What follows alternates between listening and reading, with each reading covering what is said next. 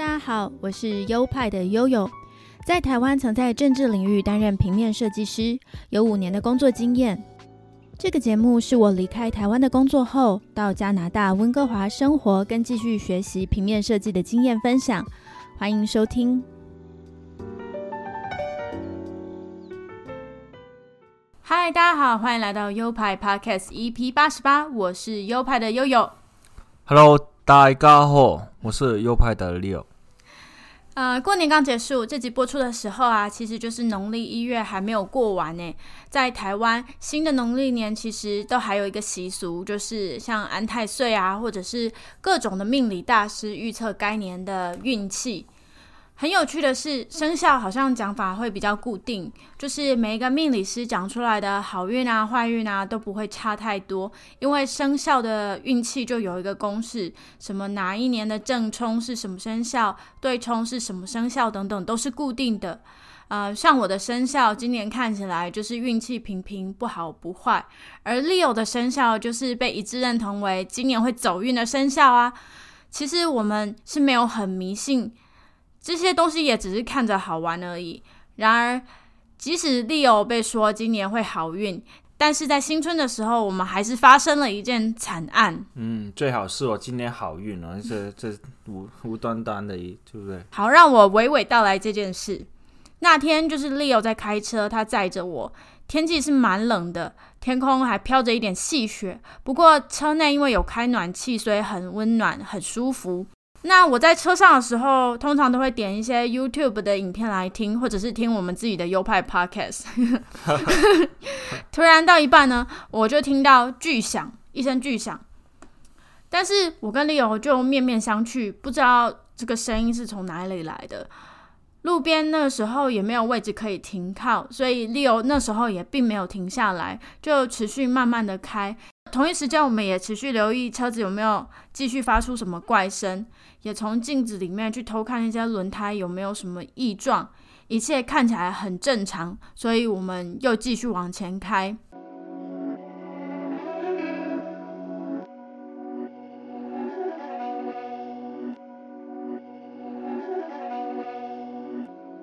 但是约莫过了十分钟以后，就有一声更大的巨响，嘣一声。很清脆的声音，我真的吓坏了。Leo 的反应很快，就马上说后面的玻璃破了。我就一转头看车子的后挡风玻璃，爬满了密密麻麻、非常细的纹路，不仔细看还看不出是破掉。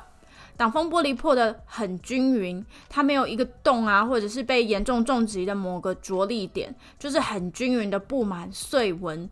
所以我们就觉得超莫名其妙的，怎么会这样？于是 Leo 就紧急靠边。我就请 Leo 赶快打电话问他爸爸要怎么处理嘛，因为我觉得最懂这辆车子的人就是他，就是他爸爸。但是这种状况他也没有遇过，所以一时间也不知道要怎么处理，就建议我们去报警。同一时间呢，我就赶快去拍照，把车子第一时间发生事情的外观先拍下来，接着就上网查，诶，怎么会有这种状况？我有查到几则台湾的新闻，也有这样突然挡风玻璃突然破掉、爆裂开来的状况。原因就是车内跟车外的温差太大，有车主在寒冬中开了整晚的储物忘记关，然后另外一个 case 是在冷冷的雨天开储物，开除物都会导致车内的温度升高。所以我那时候就在想，会不会是我们的车内太温暖，外面太冷造成的？但是 Leo 觉得不至于，他觉得不是这样。对啊，因为我感觉就是我们开的温度虽然是有点高了，二十七度，但不至于太高。我觉得，因为它毕毕竟它如果能设置到这个温度，那我觉得是属于安全范围之内的，不至于说因为因为车也没有很旧嘛，嗯对吗？不不至于说。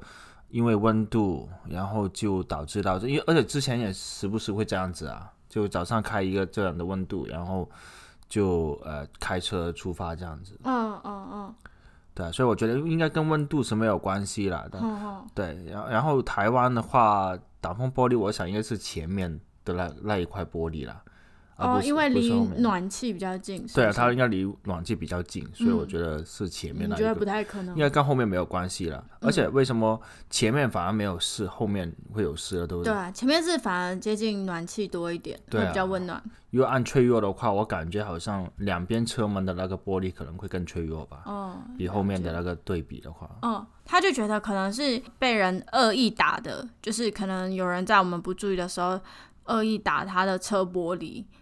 那那时候我就觉得他这样的推论不太可能，我就觉得太阴谋论了，而且也把人想的太坏了。我就跟他说没有没有，你这个才不是被打的，因为被打下去会有一个看你撞击哪里，哪里就会碎的比较厉害嘛，不会像现在这样这么均匀啊。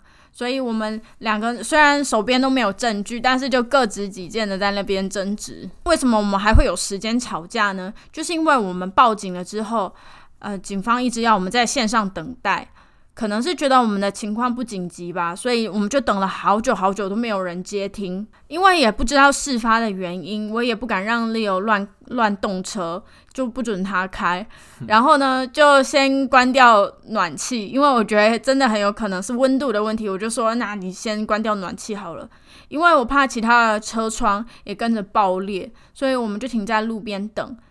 因为天气很冷的关系，就是可以感觉到车内的温度在缓慢的降低，所以我们就很紧张啊，想要赶快联络到支援，不然我们可能会在那边冻坏。后来警方那边我们就等到放弃了，因为真的一直都没有人接听。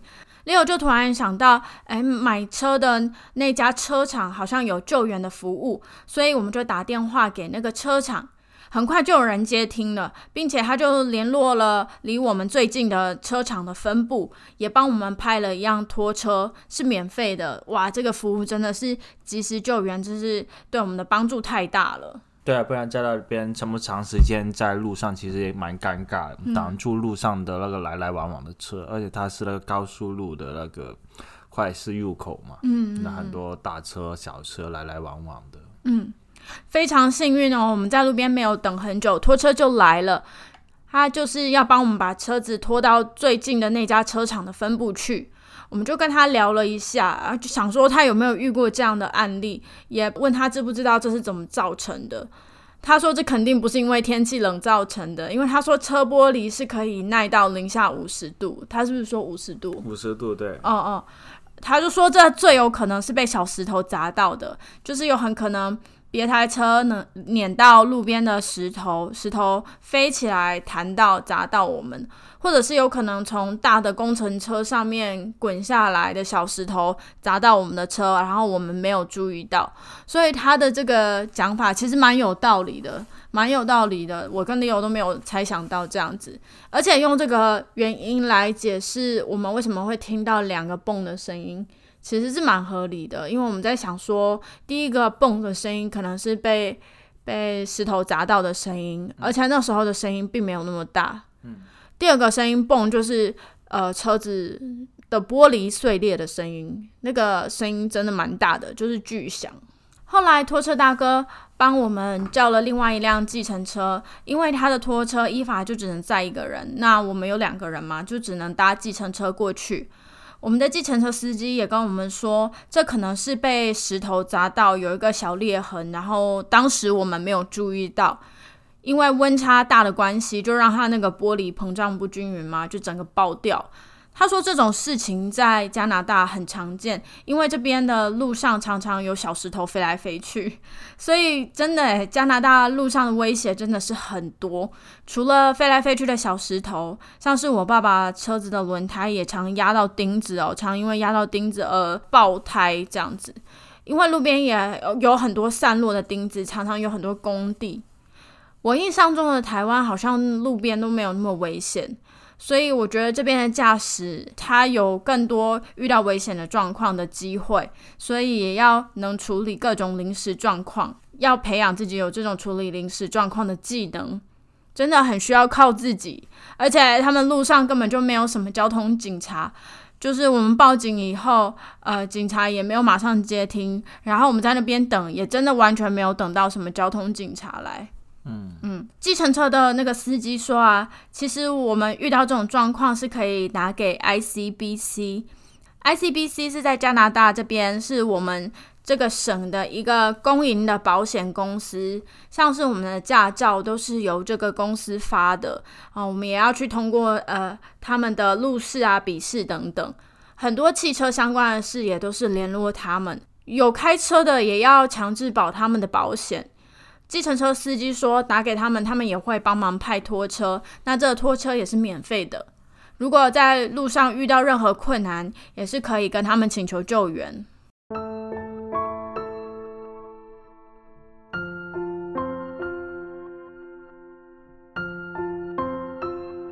后来我们就到了车厂的分部，分部就帮我们推荐了一间修车厂。在这里有有些修车厂会在你的车送修的时候给你另外一台车开，让你有可以代步的工具。哇，我觉得这个服务很棒。我们就先确认那家修车厂是可以提供我们代步的车，结果是有的，就很棒。我们就有车子可以代步。然后我们就开着那个玻璃碎掉的车进修车厂去修车了。原来这车是可以开的，不会造成进一步的危险。那我之前就要理由说不要不要动那个车，不要开，因为我真的很怕那个玻璃会在持续的掉落，或者是其他的玻璃会也会爆掉这样子。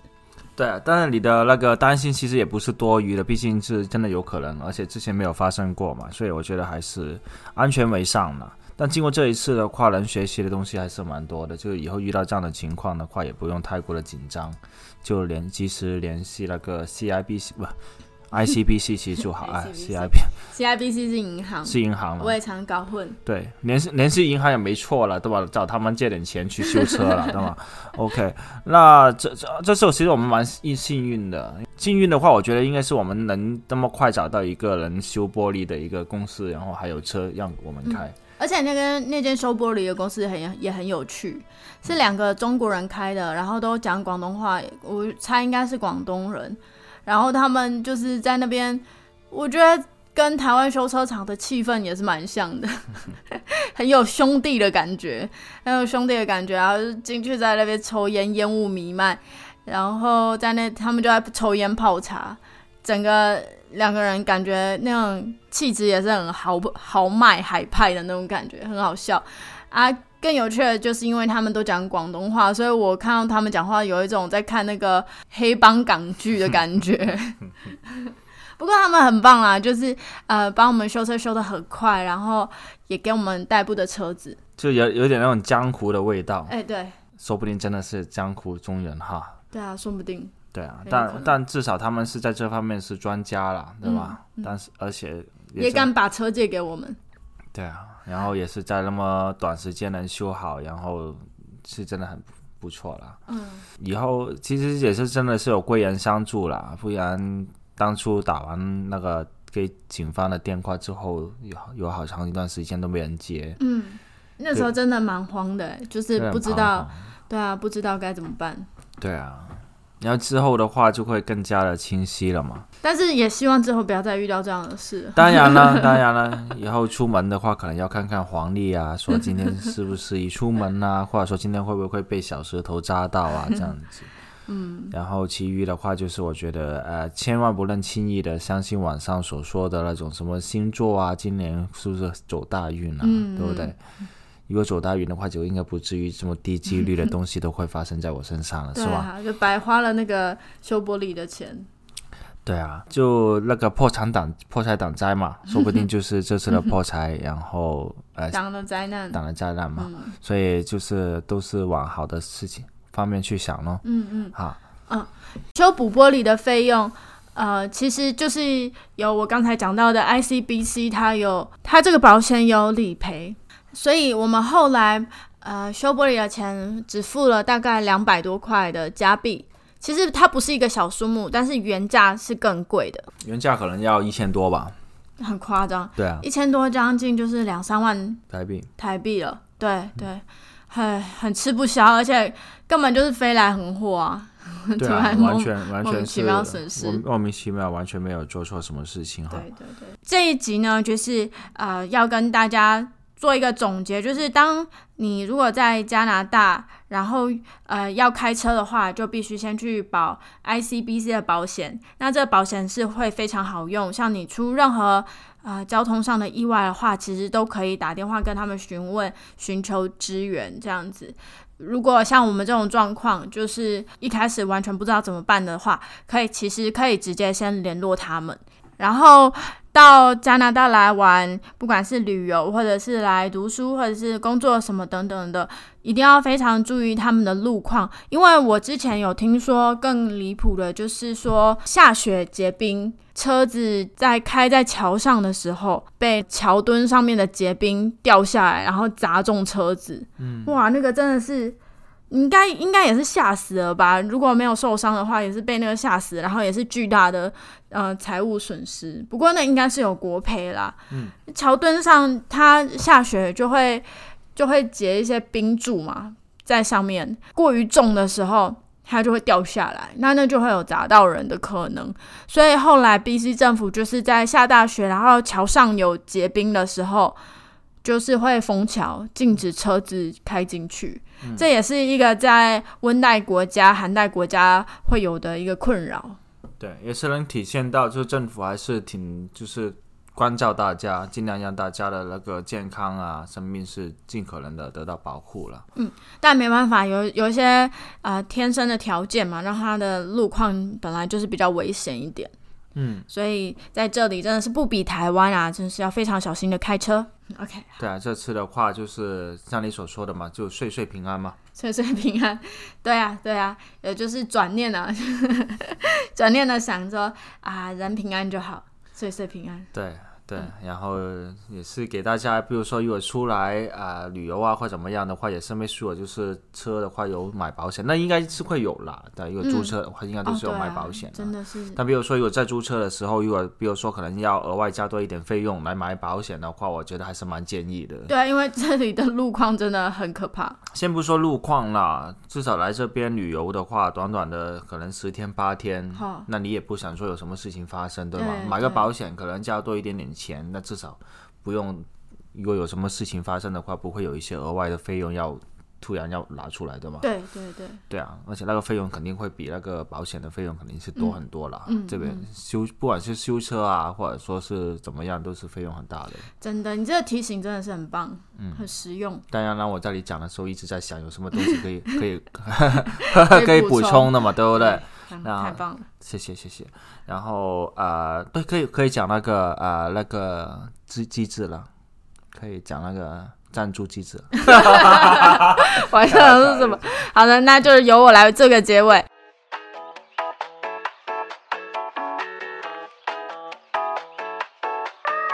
好的，这就是本集全部的内容。希望呢，你们听到我们惊险的故事以后，能得到一点点的资讯。